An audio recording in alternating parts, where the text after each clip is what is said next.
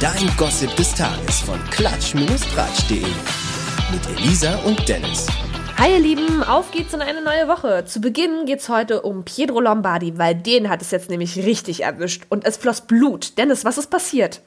Ja, Petro, der äh, hat ja seinen Sohn Alessio zu Besuch gehabt hier über Ostern und hat mit dem Kleinen halt, ja, so gut man halt irgendwie Ostern feiern konnte, halt Ostern gefeiert. Äh, die haben dann so allerlei Aktivitäten gemacht, beispielsweise Filme schauen, Kickern, Fahrrad fahren oder halt natürlich auch spazieren gehen. Und äh, die beiden Lombardis, die sind dann halt unter anderem halt auch so gemütlich am Rheinufer in Köln herumgetingelt. Und dann kamen die halt auf die Idee, äh, Steine ins Wasser zu schmeißen. Ja, und dann ist es nämlich passiert. Genau, in seiner Insta-Story meinte Pietro, ich stand hinter Alessio, er hat dann den Stein geworfen und hat zu spät losgelassen. Er hat sich komplett gedreht und um die eigene Achse. Und dann äh, ist der Stein halt dann irgendwie in die falsche Richtung geflogen, also nicht in Richtung rein, sondern hat dann Pietro am Ohr getroffen. Und dann hat er dazu gesagt, ich habe geblutet, das ist abnormal, das ist heruntergelaufen, in meinem Ohr ist komplett ein Riss, es ist praktisch ein kleiner Cut im Ohr. Ach du lieber Himmel. Ja, das kann man wohl sagen, aber alles halb so schlimm. Pietro hat nämlich erstmal gar nicht realisiert, dass er blutet, weil er halt nämlich eher so über Alessios Reaktion lachen musste.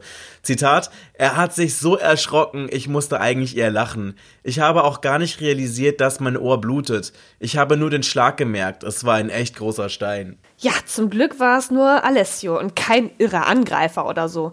Die Wunde hat der Pietro jetzt übrigens wieder im Griff und Alessio den Schock verdaut.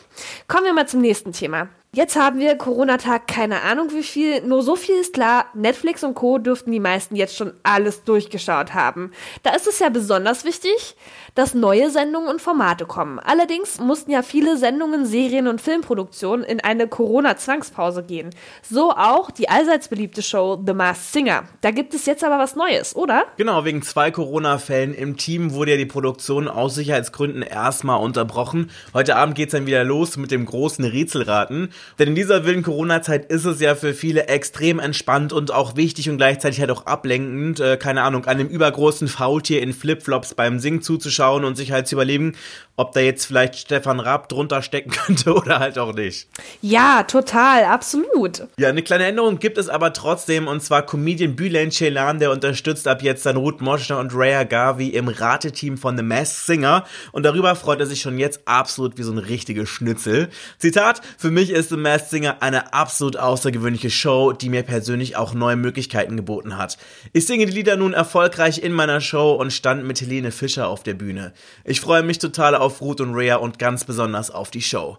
Ja, und für alle, die in der Pause etwas so den Faden verloren haben, hier nochmal eine kurze Zusammenfassung für euch. Und zwar vier Promis haben schon ihre Masken fallen gelassen. Zum einen Sängerin Stefanie Heinzmann, die steckte im Kostüm der Dalmatiner-Hündin. Dann war da noch Model Franziska Knupper als Fledermaus am Start und dann hatten wir auch noch äh, Schauspielerin Rebecca Emanuel, die sich in so einen Göttinnenfummel geschmissen hat und Angelo Kelly war auch dabei und zwar als rettende Kakerlake, aber der hat dann freiwillig die Show verlassen aus Corona-Angst. Wer Bock auf eine musikalische Ratestunde hat, kann sich heute Abend also The Masked Singer ab 20.15 Uhr bei ProSieben wieder angucken. Schalten wir weiter zur ehemaligen Top-Model-Kandidatin Natalie Volk. Die hat vor ein paar Wochen eine schreckliche Diagnose bekommen, und zwar Gebärmutterhalskrebs. Jetzt hat sie erstmals darüber gesprochen. Und was hat sie dazu gesagt, Dennis?